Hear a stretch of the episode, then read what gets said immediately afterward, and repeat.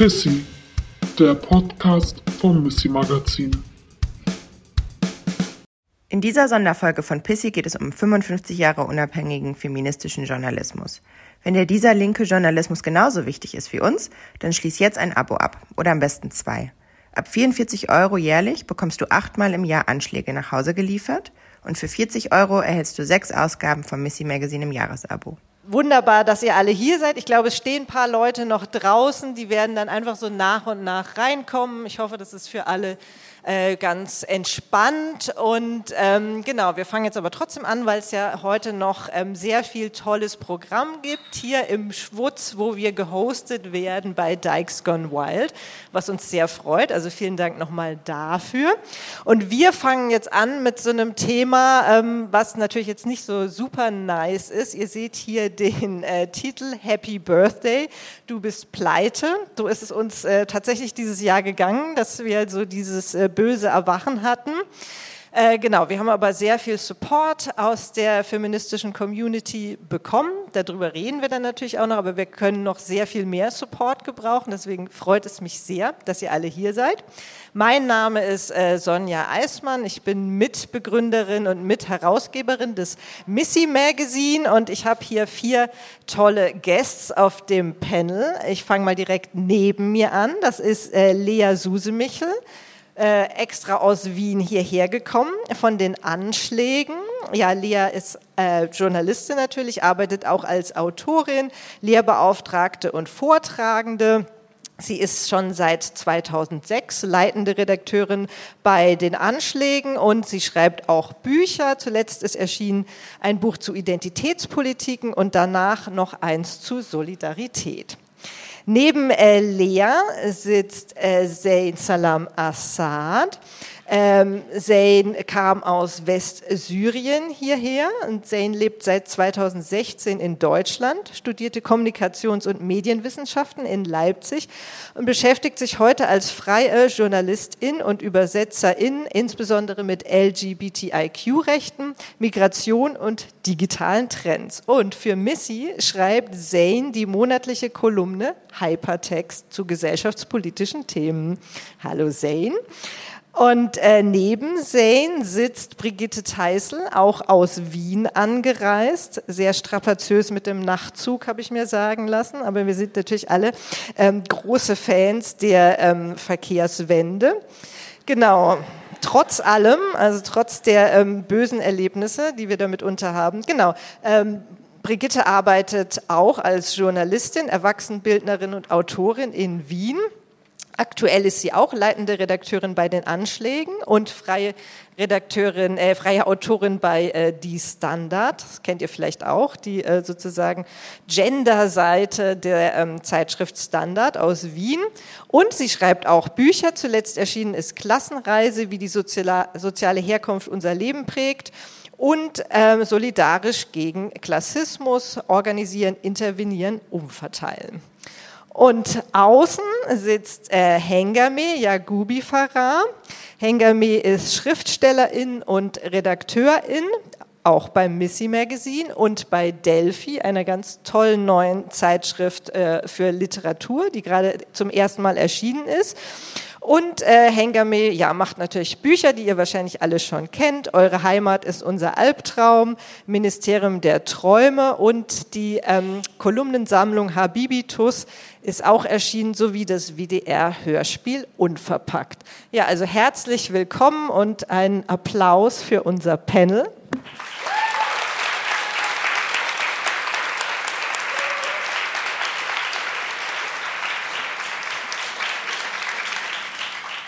Genau, ich habe es äh, am Anfang schon gesagt. Der Grund, warum wir uns hier heute alle versammeln, ist ja eigentlich ein schöner. Äh, wir haben alle Geburtstag, ähm, 40 und 15 Jahre. Und deswegen frage ich ähm, am Anfang mal so ganz äh, direkt, ähm, wenn ihr euch was wünschen könntet äh, zu diesem Geburtstag, was wäre das? Ich würde mal sagen, ihr habt so ein bis drei Wünsche frei. Was wäre das? Lea, du guckst mich schon so an. Du hast bestimmt jetzt gleich eine Antwort. Ja, ich würde mir natürlich die feministische Weltrevolution wünschen. Ähm, und daran anknüpfen, dass feministische Medien wie Missy und Anschläge quasi nicht mehr nötig wären, wir sie aber als Liebhaberei-Projekte weiterführen würden und nur noch gute Nachrichten abdrucken und uns freuen, wie schön die Welt geworden ist. Und wir müssten natürlich auch nicht mehr Lohn arbeiten, weil wir als Feministin bezahlte und unbezahlte Arbeit komplett neu organisiert und umverteilt hätten. Aber wir würden trotzdem diese Medien machen, einfach weil es so wahnsinnig schön ist, sie zu machen. Okay, also ein ganz kleiner, bescheidener Wunsch, wunderbar. Also gleich sozusagen das große Ganze, utopisch gefordert. Sehr gut. Ähm, wie sieht es bei den anderen aus? Hängen wir jetzt nämlich einfach mal dicht dran. Ich habe äh, das Gefühl, die ganzen guten Sachen sind jetzt schon weg. Deswegen weiß gar nicht, Kannst du dir auch doppelt wünschen. Es gibt ja, also was Lea in dem sich Fall wünscht, doppelt. Äh, wünsche ich mir auch. Und ähm, ja, ja, irgendwie, also wenn man jetzt schon diese Revolution weltweit hat, was will man mehr? Dass natürlich auch das Klima gerettet ist. Ja. Weil auf einem toten ja, Planeten. Das, das, machen wir auch. Ja. ja. Das ist natürlich die Grundlage für alles. Das ist sehr gut, dass ihr das euch auch schon mitwünscht. Okay, aber also ihr dürft euch auch gerne erstmal was Kleines wünschen, so, damit wir dann. Und das aus kommen, irgendeinem magischen Grund, äh, das ganze Geld, das in rechte Medien äh, fließt, auf einmal so wie so mit einem Staubsauger in linke und feministische und queere Medien fließt. Okay. Wenn man jetzt in der jetzigen Welt bleiben muss. Genau, okay, das gehen wir als nächstes an. Brigitte, was, was sind deine ja, da, Geburtstagswünsche? Da schließe ich doch mal ähm, an und mache es auch eine Nummer kleiner. Ähm, einfach, dass wir mal so richtig fett finanziell ausgestattet sind und ähm, Investigativjournalismus machen können, den sowieso nur wenige Medien nur noch machen und überhaupt dafür finanziell ausgestattet sind. Und mit feministischer Perspektive gibt es den ja schon fast gar nicht. Und das wäre mal so richtig nice. Das stimmt, das kann ich auf jeden Fall unterstützen. Zane, was wünschst du dir zum Geburtstag für Missy und die Anschläge? Oder ähm, einfach für dich? Also irgendwie, es geht auch um mich. Ich wünsche mir, dass alle irgendwann super gut bezahlt werden und äh, immer fetten Urlaub machen können, so jedes Jahr. In beiden Redaktionen, eigentlich in allen feministischen und linken Redaktionen. Und ja, eigentlich nach dem zweiten Urlaub kann man vielleicht die Revolution starten. Also das wird sich ergeben. Genau, dann sind alle gut ausgeruht und in der richtigen äh, revolutionären Stimmung. Ja, also jetzt mit dem Geld und dem Urlaub, da gehe ich auch total mit. Sehr schön. Also ich hoffe, dass irgendjemand uns diese Geschenke dann auch noch liefert, die wir jetzt bestellt haben. Ihr wisst jetzt alle Bescheid, was wir uns wünschen. Genau, und äh, genau, um jetzt nochmal sozusagen bei den schönen Dingen zu bleiben, jetzt hatten wir schon so die utopische Dimension, ähm, aber wir haben ja auch alle schon Medien gemacht, äh, bei den Anschlägen, bei Missy. Also ähm, es ist hier auch so ein ganz nettes Treffen, weil Hengame hat vor neun Jahren bei den Anschlägen Praktikum gemacht. Dann schließt sich hier der Kreis. Ähm, ich habe auch meine ersten feministischen, nee, überhaupt meine ersten journalistischen Texte habe ich bei den Anschlägen geschrieben und war total stolz. Also genau, das ist sozusagen schon viel, was wir gemeinsam erreicht haben. Auf was seid ihr denn besonders stolz in eurer ja, Medien- oder feministischen Laufbahn? Lea. Ähm, ich glaube, wir können tatsächlich stolz sein, dass wir 40 Jahre durchgehalten haben, weil wir im Grunde die, diesen ganzen Zeitraum über immer sehr prekär gearbeitet haben, immer wieder vorm Ausstanden, ganz oft Anfang des Jahres gedacht haben, das wird unser letztes sein, zwischendurch auch mal wirklich eingestellt werden mussten für ein paar Jahre, weil ähm, das Geld weg war, immer massiven Anfeindungen ausgesetzt waren. Äh, also der rechte Regierung haben wir in Österreich, also da haben, haben wir einiges an Erfahrung voraus. Ähm, das stimmt und, leider, ja. Genau, und hatten auch immer wieder direkte Angriffe und Untersuchungsausschüsse und so. Also das ist letztlich wirklich, glaube ich, äh, etwas, worauf wir stolz sein können, dass, dass wir das einfach überlebt haben und dass es uns immer noch gibt. Ja.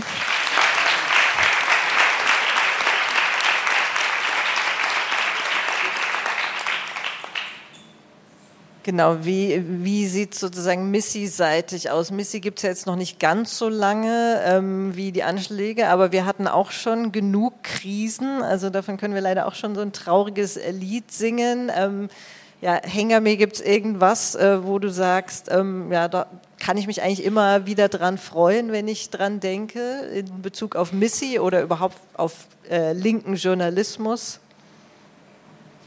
Ich glaube, dass ähm, wenn wir jetzt zum Beispiel mit den neuen, neueren Leuten bei Missy drüber sprechen, wie es früher war von den Arbeitsbedingungen her und wie prekär, also wie viel prekärer wir aufgestellt haben, dann freue ich mich sozusagen, dass das so, dass man jetzt wie so eine Studentenanekdote drauflegt und das so einem weit weg erscheint, weil man sich so an so das größere Team und die ähm, besseren irgendwie Arbeitsbedingungen gewöhnt hat und trotzdem sind wir immer noch sehr prekär.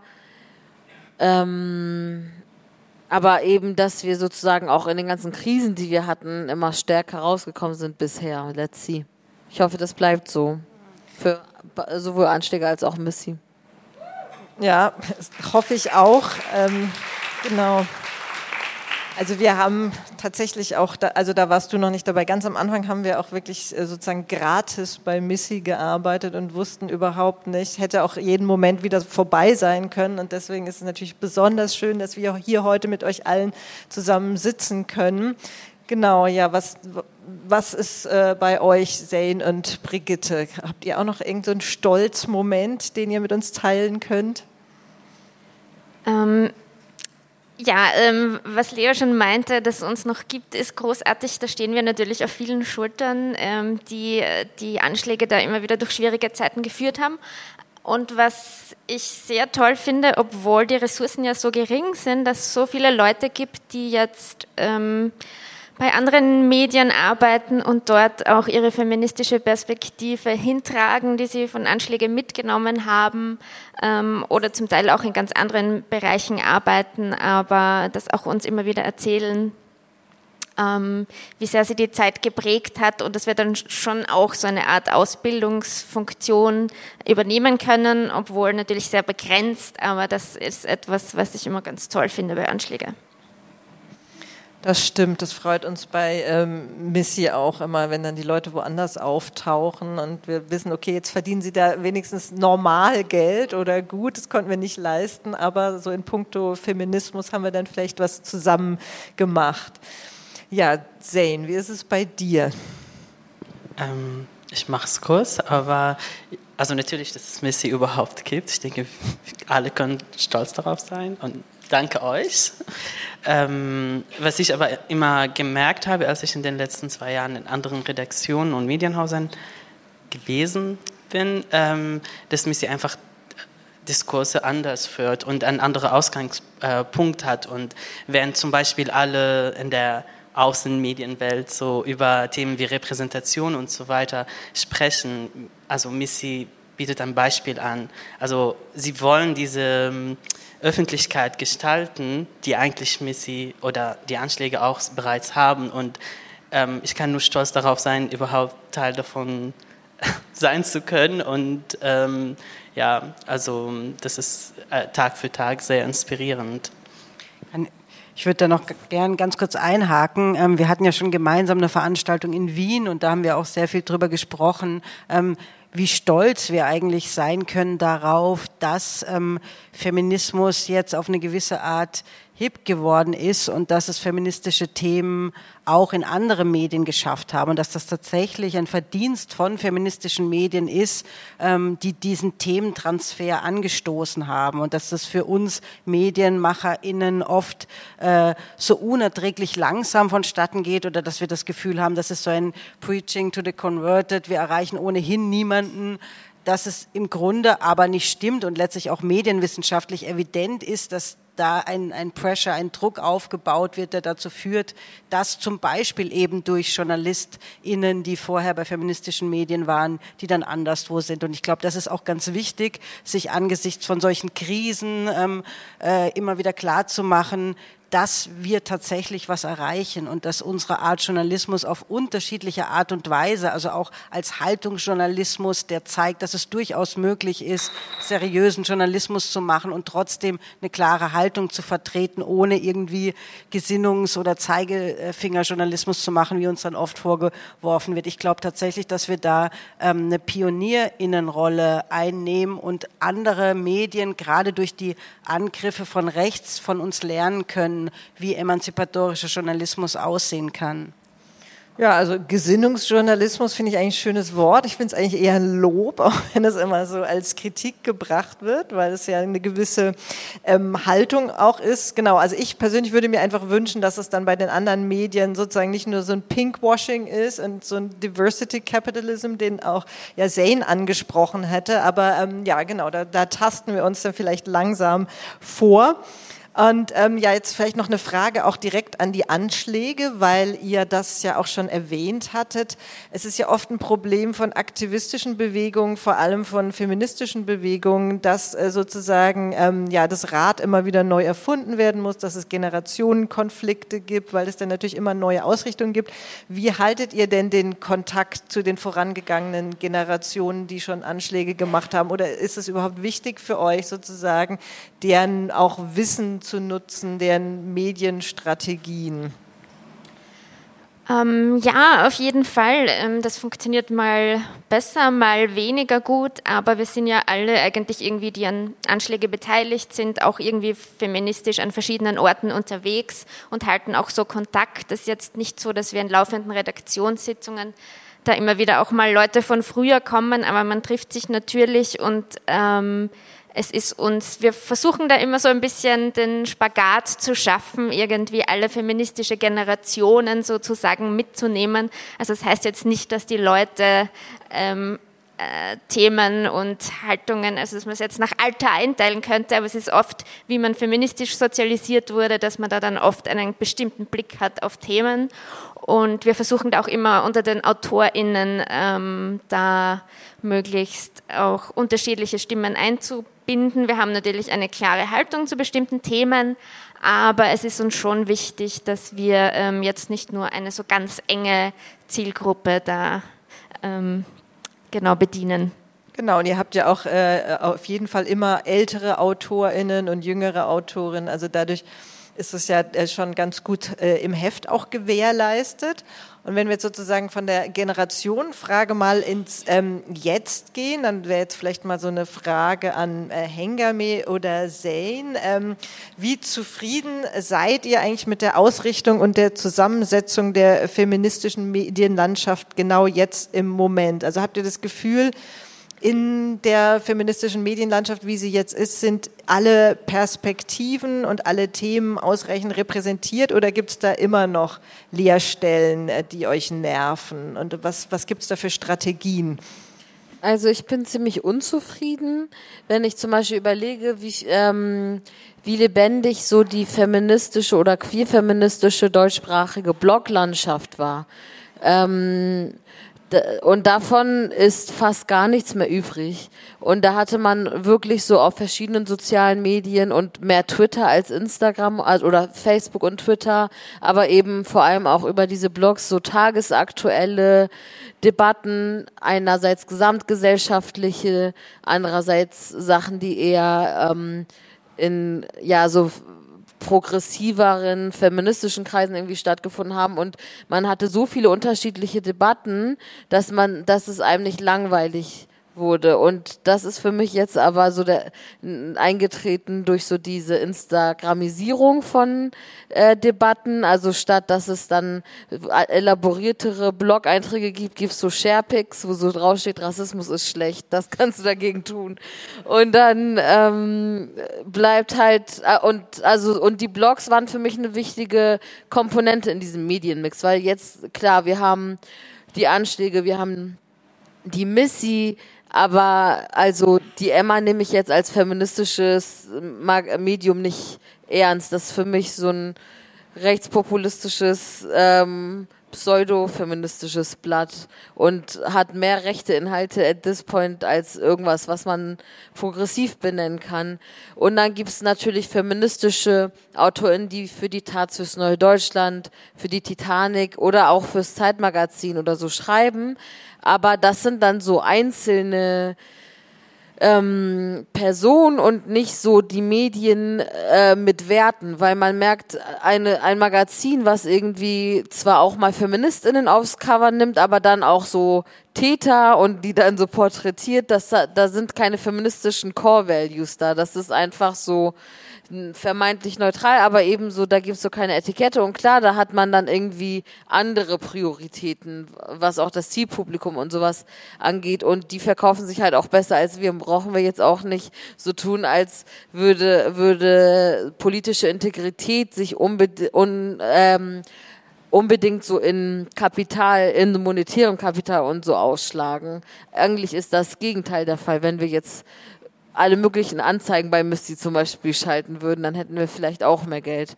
Aber die wollen ja auch nicht zu uns, glaube ich. Also, äh, ich, ähm, also genau, das Geld ist halt unterschiedlich verteilt und ähm, es gibt natürlich auch so kleinere Scenes oder so, aber äh, grundsätzlich habe ich so das Gefühl, so dieser Debattenflow, den es so vor zehn Jahren gab, den gibt's so nicht mehr, weil die Leute, wo man sich für die Meinung interessieren würde, die haben auch alle keinen Bock mehr, irgendwie noch irgendwas ins Internet zu schreiben. Ja. ja. ich vermisse die Blogs auch unglaublich. So habe ich auch angefangen zu schreiben und oh ja, musste ich nur kurz einwerfen. Genau, und also das, was du angesprochen hast, dass dann äh, feministische Themen auch in sozusagen großen Medien vorkommen, da haben wir auch in äh, Wien schon ein bisschen drüber geredet, da ist es dann so eine Meinung von vielen. Es ist halt einfach nur eine Meinung und keine Haltung, die für irgendwas stehen würde, sondern das ist sozusagen so eine komische Vorstellung von Pluralität, die aber äh, dann natürlich nur auf, ja, auf, auf Aufmerksamkeit und ähm, Klickzahlen geht. Und da kommen wir schon gleich zu unserem nächsten Thema, ähm, nämlich ähm, was bedeutet ähm, linker Journalismus ähm, für euch? Weil äh, wir sind uns ja einig, dass wir unserem Selbstverständnis nach natürlich alle ähm, linke Magazine sind. Aber ist ein linkes Magazin auch immer automatisch ein feministisches Magazin oder ist ein feministisches Magazin immer automatisch links? Wir haben es eben schon angesprochen mit der Emma, die für uns eben nicht mehr feministisch ist, sondern nur femonationalistisch oder femorassistisch, was eben kein Feminismus ist. Ähm, genau, und ähm, was bedeutet, auch also jetzt sozusagen zwei Fragen in eine verpackt, ähm, was bedeutet so ein linkes feministisches Selbstverständnis auch für äh, Fragen der Finanzierung? Also ähm, Anschläge kriegen zum Beispiel staatliche Förderung, das gibt's ja doch, aus von der Stadt Wien steht da vorne drin. Also städtisch, genau, okay. Wien ist natürlich auch ähm, politisch immer noch stabiler als der Recht von Österreich. Genau, aber äh, ich sage nur, in Österreich ist ja die Förderstruktur anders. Da gibt es die Möglichkeit, solche Gelder zu beantragen. Ihr seid ja auch ein Verein. Bei uns geht das überhaupt nicht, obwohl wir das auch gerne machen würden. Wir kriegen eben Werbegelder zum Teil, ähm, obwohl ähm, Hengame hat ja auch gesagt, die Leute wollen nicht bei uns Anzeigen schalten. Es gab mal so diese lustige Situation, wo wir versucht haben, eine Bierwerbung zu bekommen, weil die halt Geld haben und dann waren die aber davon überzeugt, dass ähm, weibliche Personen kein Bier trinken und deswegen haben wir keine Bierwerbung bekommen. Naja, genau, da, da kriegt man so ganz interessante Einblicke, so wie diese Leute mit Geld so ticken. Aber genau, wieder zurück zu der Frage. Also genau, was, was ähm, bedeutet linker Journalismus für euch? Ist das immer auch feministisch und was bedeutet das auch für Finanzierungsfragen? Wer will zuerst? Lea. Ich kann gern was sagen zu den unterschiedlichen Aspekten. Also unserer Meinung nach, glaube ich, da kann ich für alle sprechen, ist äh, Feminismus nur Feminismus, wenn er auch linksradikal ist. Äh, und das heißt, Feminismus muss immer für Gerechtigkeit und das gute Leben für alle kämpfen ähm, und muss sich eben ja für für Gleichheit und äh, all das stark machen, weil die Art von Feminismus, die momentan tatsächlich oft äh, auch vereinnahmt wird, ja, und neoliberal kooptiert. Das ist wirklich so ein Feminismus, der im Grunde selbst definiert werden kann und ich mache mir meinen Feminismus selbst. Ich bin selbstbestimmt, äh, äh, ich mache, was ich will und deswegen bin ich schon Feministin. Also das heißt das für uns definitiv nicht, aber nicht alle linken Medien sind äh, automatisch auch feministische Medien. Also wir sind auch in linken Medienbündnissen aktiv und da sind wir oft generell als feministische Medien, sowas wie das feministische Gewissen, die auch innerhalb äh, linker Szenen quasi den Finger in die Wunde legen müssen und sagen, da äh, gibt's noch einiges zu beachten. Und was, was Förderung anbelangt, ähm, also in Österreich ist es tatsächlich ganz anders. Es gibt Publizistikförderung äh, und wie heißt die andere? Äh, also es, ich kenne mich nicht aus. Publiz Presseförderung genau, Presse und Publizistik. Wir kriegen keine Presse. Und die kriegen wir beide nicht, weil wir einfach zu klein sind. Ähm also kurz zur Erklärung, also ein riesiges rechtspopulistisches äh, äh Ta Tageszeitungsblättchen wie die Krone kriegt ja diese Presseförderung, ja, in, obwohl das in, sozusagen Millionenhöhe, ja. eine genau. riesige genau. Zeitung ist. Das ist genau. völlig absurd, ja. Und eben in diesem Bündnis setzen wir uns dafür ein, dass das neu organisiert wird. Und das wäre auch was, was Deutschland dringend nötig hätte. Einfach auch ein Bewusstsein dafür, wie wichtig Medien sind als demokratiepolitisches Korrektiv für jede Gesellschaft und dass Medienarbeit etwas ist, was unbedingt gefördert werden muss und unabhängig gefördert werden muss, ähm, damit sie diese Aufgabe erfüllen kann. Und ich glaube, jetzt durch diese rechte Medienschelte und diese enormen Angriffe ähm, wäre es wichtig, sich das klar zu machen, dass es eben nicht nur öffentlich-rechtliche gibt, sondern dass Medien ähm, generell eine Förderung brauchen und nicht nur nach rein ökonomischen Kriterien funktionieren können, weil dann führt das unweigerlich zur Boulevardisierung von Medien. Genau, zumal jetzt äh, durch die Digitalisierung natürlich sehr viele Leute davon ausgehen, dass diese äh, Inhalte sowieso frei zugänglich sind. Ja? Aber genau, was ähm, sagt ihr anderen noch zu der Frage, Link, äh, was macht linke Medien aus? Ist das immer gleich feministisch? Wie ist da euer Take?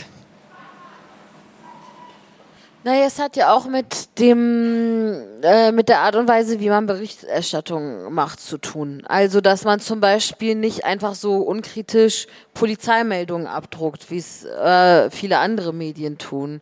Oder dass man, ähm, ja, bestimmte Narrative, die irgendwie ähm, vielleicht ähm, woanders irgendwie stattfinden, mit denen bricht und irgendwie so ähm, ja, feministische und queere Schwerpunkte auch in der Art, über Dinge zu schreiben, setzt und ähm, auch vielleicht ähm, sowas wie ein Grundkonsens da ist, dass nicht jede Meinung, die linke Leute haben, unbedingt ähm, so gleichermaßen teilenswert ist. Also zum Beispiel, es gibt so linke Zeitungen, dann stehen so progressive, feministische oder queere Texte drin und dann blättert man um und dann steht von auch einer Person, die sich als links versteht, ähm, Meinung, warum äh, Transleute alle eine Massenpsychose haben und dann irgendwie, also so, das ist ja auch leider ähm, sehr weit verbreitet, dass sich so Teile der Linken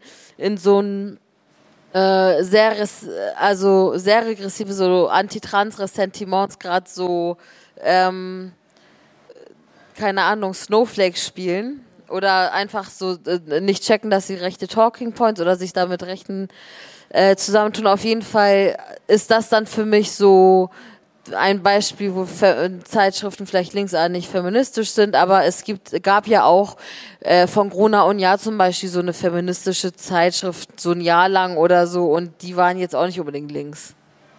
Nee, und das äh, ist auch wieder ein Grund, warum wir trotz allem immer sehr froh sind, dass wir zwar strugglen, aber unabhängig sind und uns selber verwalten, weil diese Dinger werden dann schnell mit viel Geld hochgezogen und dann werden sie sofort dicht gemacht, wenn sie halt eben nichts abwerfen. Ja, genau. Ähm, und äh, ja, sozusagen wir machen eine Zeitschrift, die wirtschaftlich funktionieren muss, bei uns noch mehr wahrscheinlich als bei euch. Und äh, inwieweit sind da sozusagen, ist das Kaufen von Werbeanzeigen oder das Verkaufen, inwieweit ist das ein Problem oder ist es die Kröte, die wir einfach schlucken? Lane? Dazu kann ich nicht viel sagen. ähm, Ja, ich hatte aber eigentlich noch was zu sagen zu der letzten ja, klar, Frage. gerne. Das kann ich äh, noch beitragen. Ähm, ich habe nur gedacht, das ist vielleicht auch immer ähm, vielleicht die Frage noch ganz von vorne zu denken, dass so wir haben ein grundsätzliches Problem, dass Journalismus nicht links ist. Und irgendwie ist, wenn man auf die Geschichte von Journalismus jetzt gerade im deutschsprachigen Raum schaut, dann kann halt irgendwie keine äh, Sozialisierung von Journalistinnen geben, wenn sie nicht links angestellt sind. Und ähm, wenn sie nicht links angestellt sind, dann irgendwie haben sie sich bereits positioniert. Und das ist manchmal das Problem auch nochmal wiederum in linken Medien, dass man über so Pluralität und äh, Meinungen und Perspektiven spricht, also äh, weil man so Neutralität immer noch strebt und daher können sie nicht bedingt feministisch sein. Mhm. Ähm, und daher ist Missy und die Anschläge haben eine besondere Position, weil man sich positioniert hat und nicht ähm, das einfach so go with the flow irgendwie so macht und dann schaut irgendwie, was daraus entsteht. Hm, genau. Ja, genau, das ist natürlich auch ein total wichtiger Punkt, dass der Vorwurf des ähm, äh, sozusagen gebiasten Journalismus immer nur dann kommt, wenn es um linke Themen geht, wenn es um feministische Themen geht, wenn es um Zeitschriften geht, die dauernd sozusagen ähm, ja so die ähm, so die Ideologie der Autolobby äh, pushen, dann findet es niemand ideologisch, sondern halt einfach normal oder was weiß ich, der cis-heteromännliche Standpunkt, den eigentlich alle haben sollen. Genau, also das ist auch noch, finde ich, ein total wichtiger Punkt, wenn wir über linke und feministische äh, Medien sprechen. Ich würde noch was gern zur Geldfrage sagen. Ja, gut, ja. Ich denke, denke mir, ähm, als linkes Medium kann man es ja durchaus auch kritisch sehen, jetzt ähm, staatliche Förderungen zu bekommen. Aber ich möchte eine große Lanze vor allem dafür brechen, dass selbst äh, Medien, die keinerlei Skrupel haben, irgendwelche Werbeanzeigen ähm, abzulehnen, können ja kaum noch davon leben, einfach weil Google und der Facebook-Konzern einen Großteil des Werbemarktes abgegraben haben. Und ähm, wie soll das da künftig funktionieren. Also ein wirkliches Finanzierungsmodell fürs Netz gibt es ja nicht. Mhm. Deshalb sehe ich im Moment überhaupt keine andere Möglichkeit als Umverteilung von Steuergeldern, um so wichtige Medien wie uns, aber auch andere zu erhalten, um überhaupt Demokratie lebensfähig zu erhalten. Ja, ich hoffe, das haben jetzt Leute gehört, die darüber mitentscheiden können. Das würde mich sehr freuen. Genau, und also ähm, wir reden ja oft, wenn wir über ähm, Medieninhalte reden, sehr stark über textliche Inhalte, weil ähm, ja, also wir produzieren alle Texte, aber es gibt natürlich auch noch sozusagen das Erscheinungsbild, ja. Und da haben wir bei Missy uns auch gefragt, sozusagen, was was ist jetzt eine feministische, eine linke Ästhetik? Und wir haben auch mal ein Dossier dazu gemacht und unsere ehemalige Artdirektorin hatte immer ganz schön von der linken Graubrot-Ästhetik der Medien gesprochen, wo halt sozusagen der Text total zentral ist und alles andere ist ähm, überflüssig. Ja, und wir haben uns dann auch gefragt, was benutzen wir eigentlich für Schriften, haben dann angefangen, nur noch äh, Schriften von Flinter-Personen zu benutzen und natürlich gibt es auch Fragen der Bildgestaltung. Genau. Ähm, was würdet ihr sagen, welche Rolle spielt das auch in einem ähm, feministischen Selbstverständnis von Medien machen? Also was ist Style? Weil es gibt ja auch sehr viele Leute, für die ist das sowas total ähm, Abwegiges und das ist verpönt. Oder ist, kann Style auch eine Waffe sein? Was sagt ihr? Wer will? Engame? Ähm, ich wollte eigentlich ähm, vielleicht euch zuerst, weil ähm, Ihr habt ja zum Beispiel nur Schwarz-Weiß-Bilder im Heft. Nein. Habt ihr nicht? Nein. Okay. Nein. So lange habe ich ja nicht gelesen, aber. Nicht mehr, aber sehr lange. Aber dann erzähl mal, warum nicht mehr? Genau, weil, einfach weil wir mehr Kohle hatten. Also es war immer Schwarz-Weiß-Druck, war ewig lang eine Geldfrage und irgendwann haben wir gedacht, okay, wir werden gar kein Geld mehr haben, wenn wir weiterhin nur Schwarz-Weiß drucken, weil uns dann gar niemand mehr liest. Also investieren wir jetzt in Farbdruck. Ähm, und ich habe mich mal, wir haben zu unserem 25-jährigen Jubiläum ein Buch über feministische Medien rausgebracht und da habe ich auch einen Text über die ähm, Bildästhetik von Anschlägen, aber generell genau mit dieser, der sich genau mit dieser Frage beschäftigt, wie das in feministischen Zusammenhängen verhandelt wurde, so der Zusammenhang von Form und Inhalt. Ja, also es war so, es wurde lange irgendwie überhaupt geleugnet, wie du sagst, dass es einen Zusammenhang gibt. Also Inhalt ist Inhalt, darum geht's und die Form ist halt Pillepalle und es war auch so ein bisschen so, wir, wir sträuben uns gegen diese Gefälligkeit und es war sowas wie der Lippenstift für die zweite Wellenfeminismus. also wir lehnen das einfach ab, uns, uns hübsch zu machen, ja, auch unsere Hefte hübsch zu machen. Und das ist dann schon ziemlich schnell, hat sich das verändert und wie du sagst, auch mit Schriftschnitten hatten wir dann auch Anschläge. Logo hat auch relativ früh eine ähm, äh, Typografin für uns gemacht und es gab viel, viel, viel Auseinandersetzung über die Ästhetik interessanterweise oft leidenschaftlicher als über Textinhalte, wenn es irgendwelche grafischen Änderungen geben sollte. Also es macht schon sichtbar, dass da sehr viel dranhängt und dass es aber immer diesen Wunsch gab nach irgendwie so einer sperrigen Ästhetik, dass es bloß nicht zu glatt sein darf und wenn es irgendwie halt zu norm, nicht nur normschön, sondern zu normgefällig ist, äh, gab es immer Stunk. Ja. Ja, na, das ist ja natürlich auch klar, weil es sozusagen diese lange leidvolle Geschichte gibt, äh, so der männlichen Blickachsen in Medien, wo dann sozusagen der, der weiblich gelesene Körper konsumiert wird und auch damit sozusagen Magazine verkauft werden. Und daher ist natürlich diese Skepsis zu verstehen. Aber äh, sozusagen, ja, kann das überwunden werden? Was sagst du, Hengame? Mm, na, wir haben ja auch äh, darüber diskutiert, zum Beispiel, ähm, wie schaffen wir es irgendwie, dass Missy ähm, Leute anspricht, die vielleicht eher lifestyleig unterwegs sind und dann sozusagen so in den Feminismus reingezogen werden. Gleichzeitig wollen wir auch sozusagen so die Feministinnen, die so eh auch einen Hang zu so ähm, grafisch, äh, Grafik und so haben, ansprechen. Aber dann gibt es natürlich auch noch die Community, die dann das Heft nicht mehr holen würde, weil die Angst haben, dass sie nicht cool genug sind. Und das finde ich ist halt so echt schwer, dann so eine Balance zu finden und alle irgendwie anzusprechen. Und dann ist natürlich auch die Frage der Leserlichkeit da. Also es gibt zum Beispiel so, ähm, ist ja jetzt auch Artbook Fair, da, äh, da gibt es mehr so, ähm, also da gibt es dann vielleicht auch so Bücher, die so sehr, oder, oder Medien, die sehr, sehr grafisch ähm, irgendwie sind und ein bisschen experimenteller und die den einen Leuten total viel Spaß machen zu lesen, aber wenn man nicht so ein Grafiknerd ist, dann ist man so, ist wie dieses Katzenmeme, wo dann so Sachen untereinander und nebeneinander und wie liest man das vor? Wenn ihr wisst, welches ich meine. Genau, ne? Aber also so, ähm, da, also, aber zum Beispiel für mich persönlich ist es schon irgendwie auch so eine Genussfrage, wenn eine Sache, die ich lese, schön aussieht. Also ich greife dann schneller dahin und guck, halt das auch gerne in der Hand, wenn es so haptisch ist oder so. Ähm, also und ich finde sozusagen, man kann auch textbasierter sein und nicht jetzt zu jedem Text eine ILO haben und trotzdem sich grafisch mehr Mühe geben als ähm, äh, so dieses sehr äh, androzentrische Bild von so sieht eine, ein seriöses linkes Blatt aus, das zu denken. Ja. Ja, also ganz anschließend. Ich habe nur gedacht, auch so, ähm, vielleicht gibt es auch, ähm, also am Ende bei Missy steht auf dem Heft Pop Feminismus.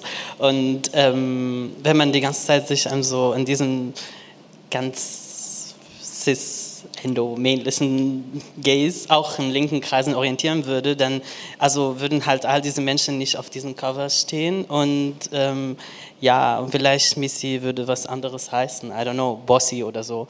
Also, und das ähm, wollen wir wahrscheinlich auch nicht. Und ähm, ich denke, die Frage der Ästhetik ist auch, also ist auch eine Art Intervention, ähm, weil ja natürlich gibt es auch ganz viele Magazine und die äh, da werden auch äh, Flinterpersonen abgebildet, aber auch ist immer die Frage nach dem Gaze und nach dem Framing und hier ist das Heft schon geframed und ähm, ähm, daher ich denke, ähm, das, ist, das ist so vielleicht in 40 Jahren, vielleicht können wir noch mal zurückblicken und äh, schauen, was das genau irgendwie für eine Wirkung hat äh, oder hatte. So. Mhm.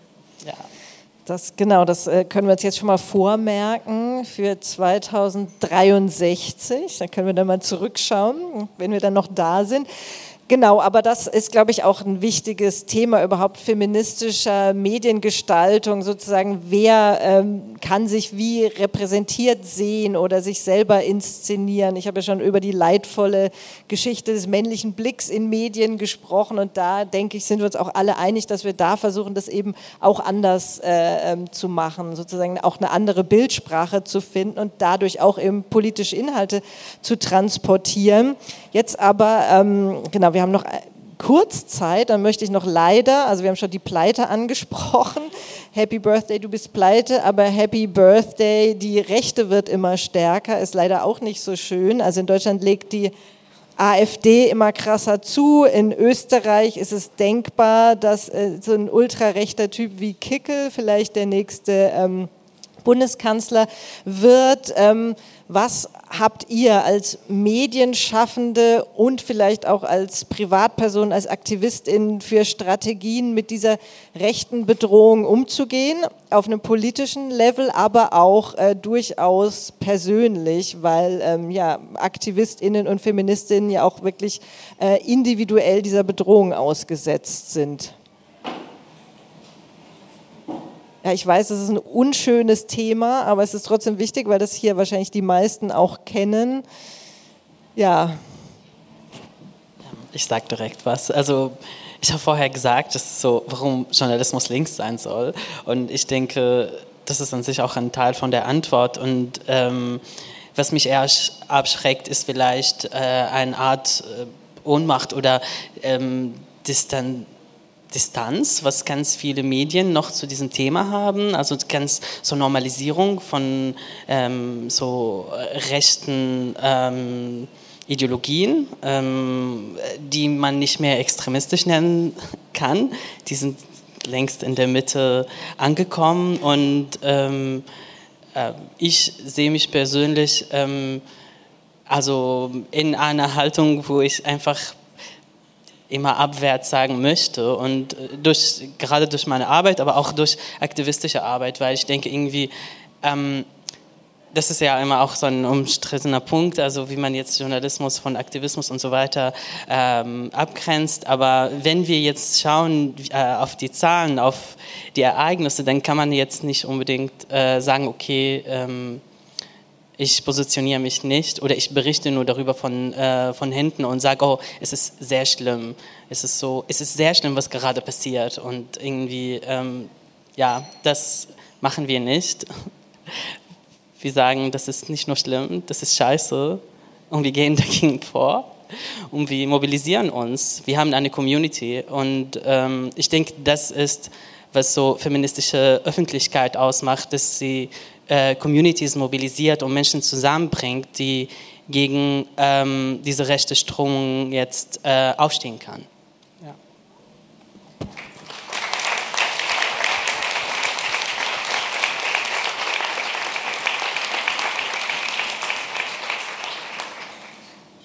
Ja, wie, wie ist die österreichische Perspektive? Da gibt es ja auch schon eine sehr ja. lange Erfahrung mit Rechtspopulismus bis Extremismus, auch in der Regierung.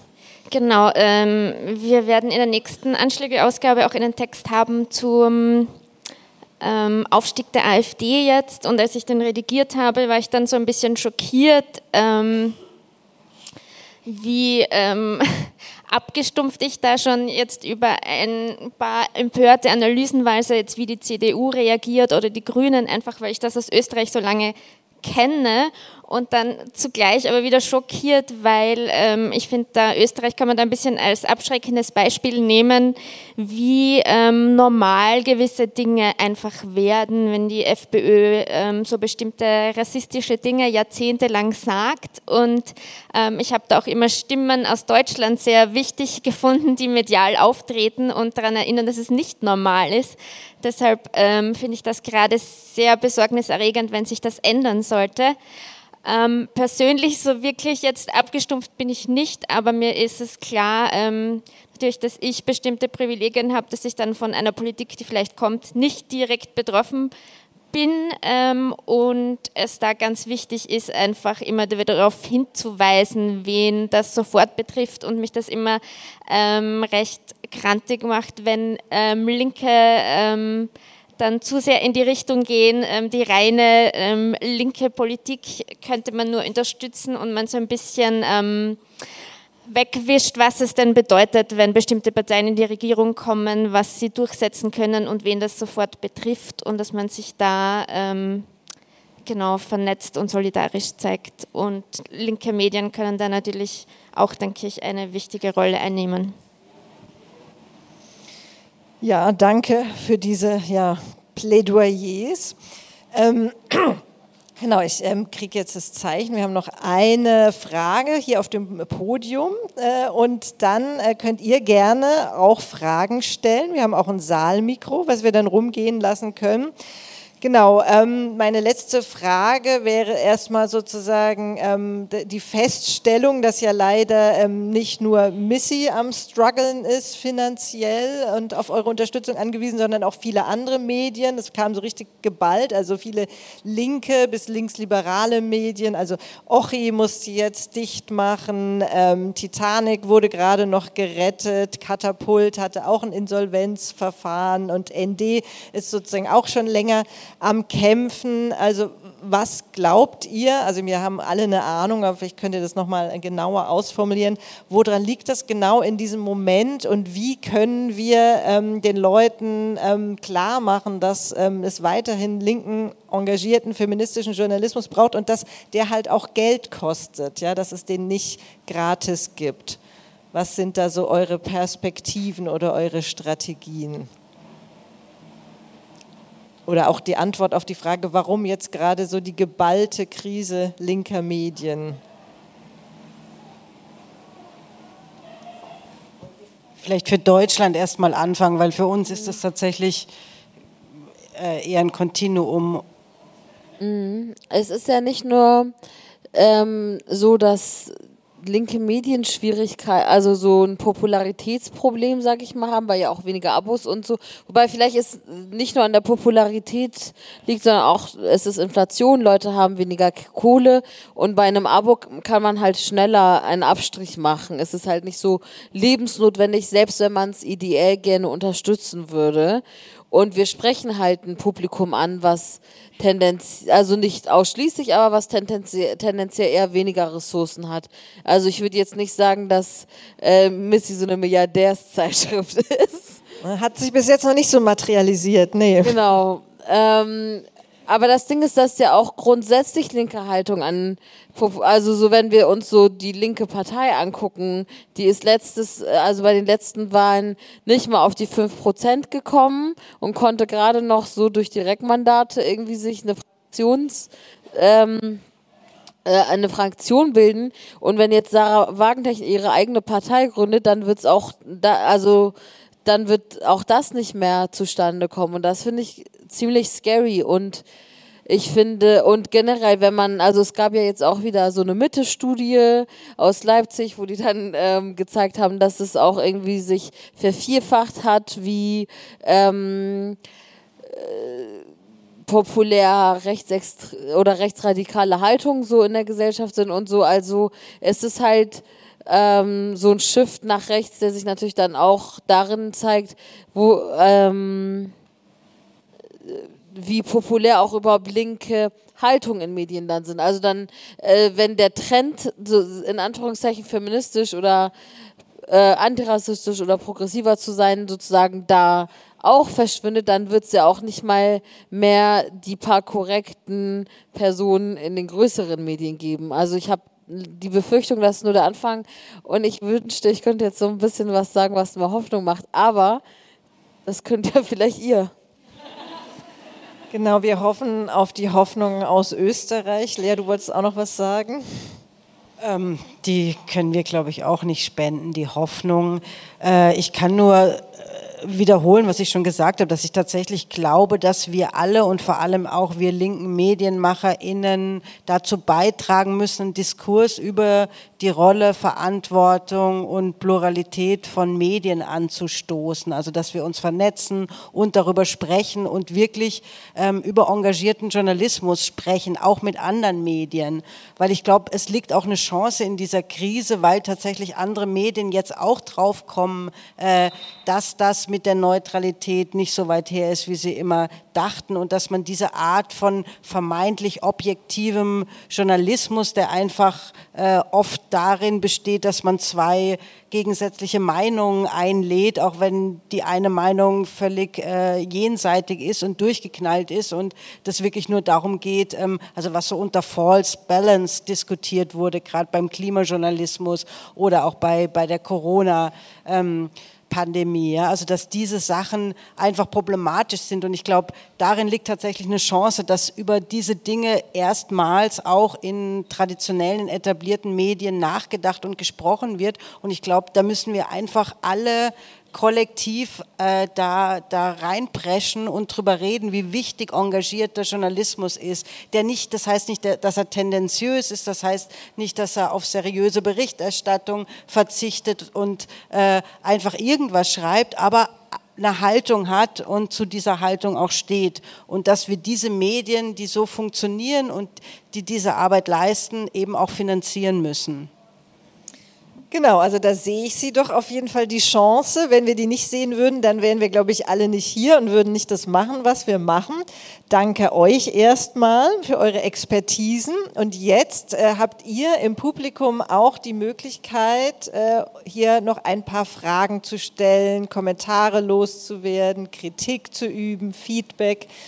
Hier steht Ulla, hat das Mikro parat. Wer möchte mal? Wo können wir das Mikro hingeben?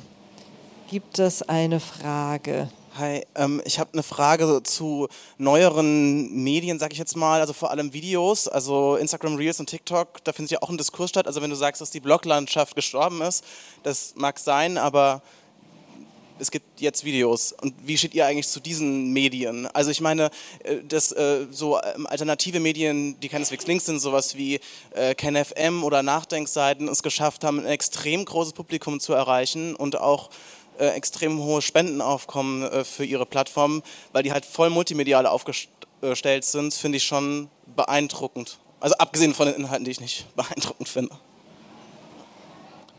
Ja, also ich meine, wir sind mit Missy auch auf TikTok und machen ja auch einen Podcast, Pissy.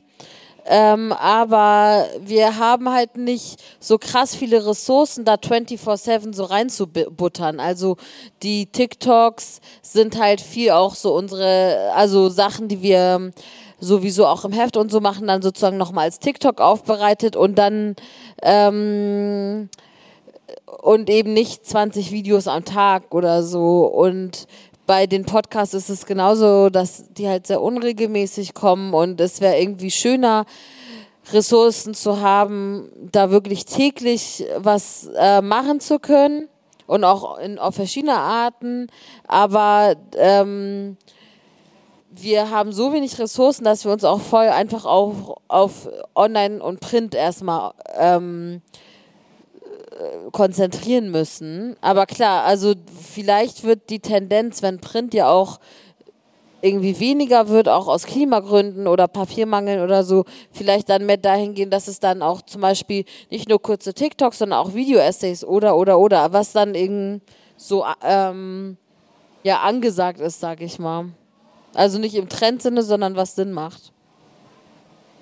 Darf ich? Nicht? Ja, klar. Ähm, ja, ich habe auch gedacht, tatsächlich auch, dass die größeren Redaktionen Deutschlands haben es nicht geschafft, In-house-Videos äh, oder TikToks und so weiter zu produzieren. Also sehr oft schaffen sie das gar nicht. Und jetzt in einer kleinen Redaktion ist vielleicht die Herausforderung noch, ja, also die Hürde ist viel größer und tatsächlich dann äh, sind größere Redaktionen wahrscheinlich nutzen ähm, die jüngeren, hipperen Menschen aus den kleinen Redaktionen, damit sie für sie solche Inhalte produzieren.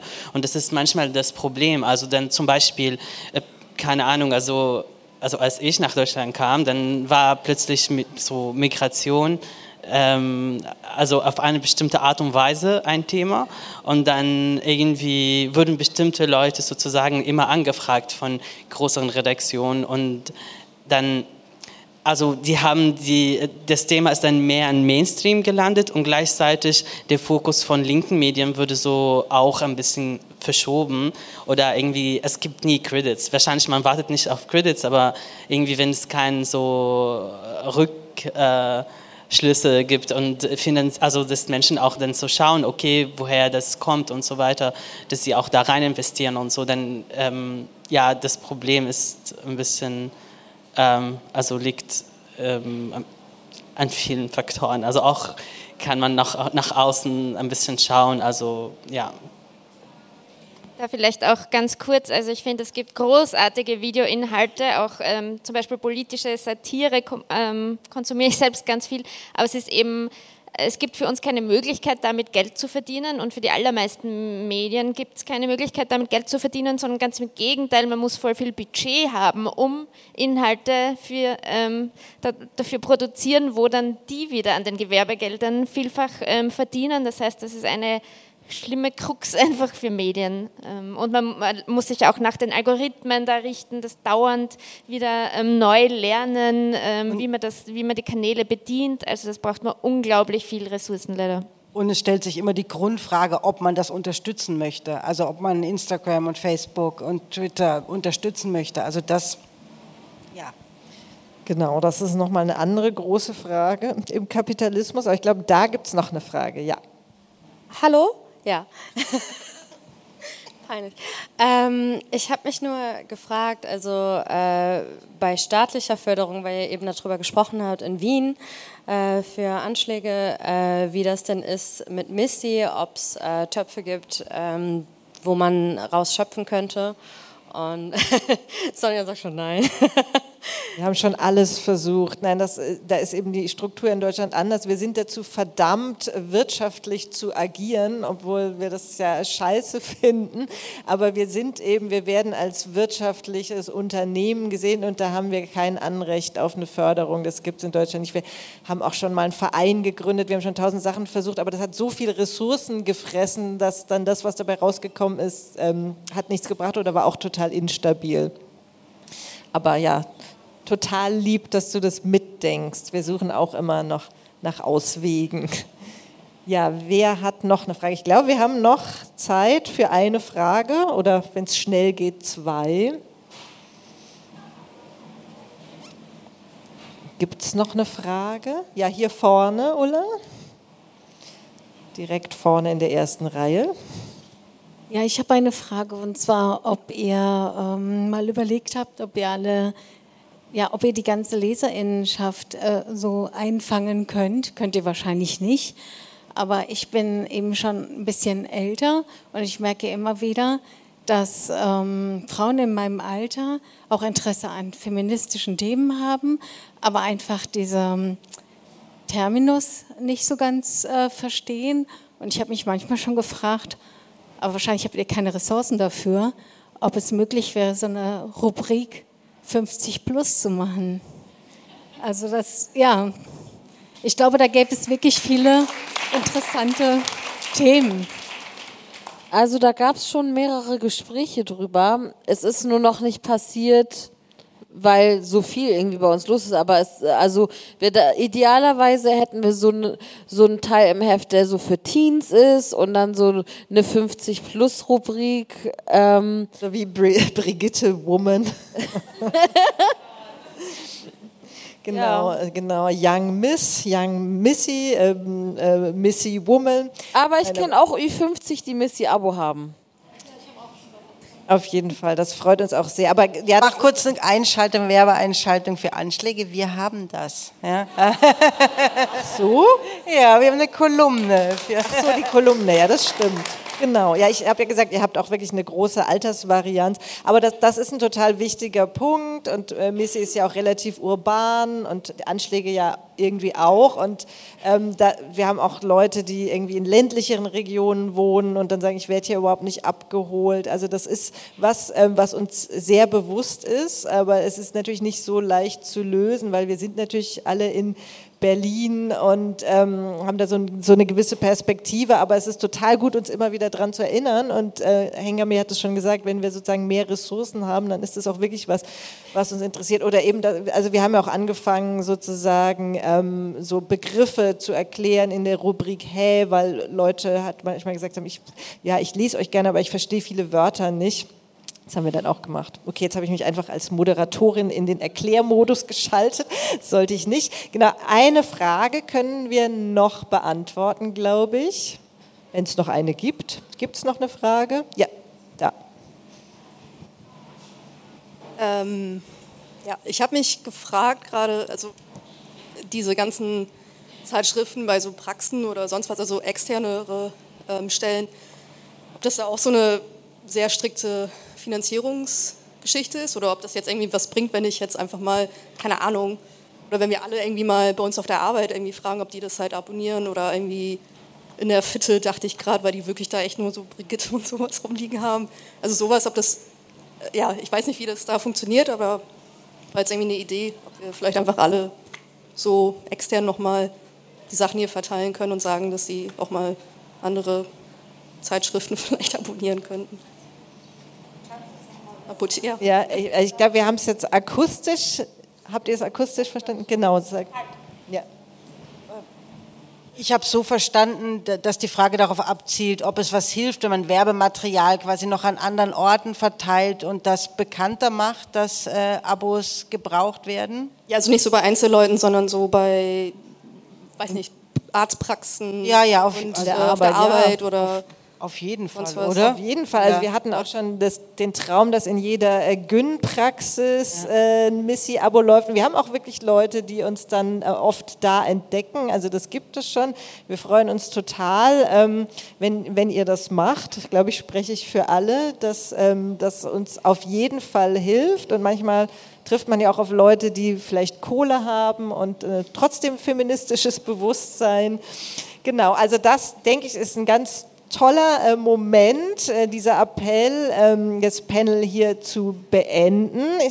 Also, ihr dürft gleich äh, sozusagen die ExpertInnen beklatschen, dann freuen wir uns. Aber ich möchte noch mal ganz kurz äh, darauf hinweisen, dass wir alle uns unglaublich freuen, wenn ihr Abos abschließt. Ihr könnt auch gerne was spenden oder was auch immer. Ähm, jetzt geht es hier dann weiter mit einem tollen Konzert von Fars im Nebenraum. Da sind auch dann die Missy-DJs, unter anderem Hengame, Mama Lior und Shireen. Und dann gibt es natürlich auch noch das super Programm von Dykes Gone Wild. Ich danke euch allen total herzlich, dass ihr gekommen seid. Ich danke dem Schwutz, dem Missy-Team fürs Organisieren und natürlich unserem großartigen Panel. Vielen Dank.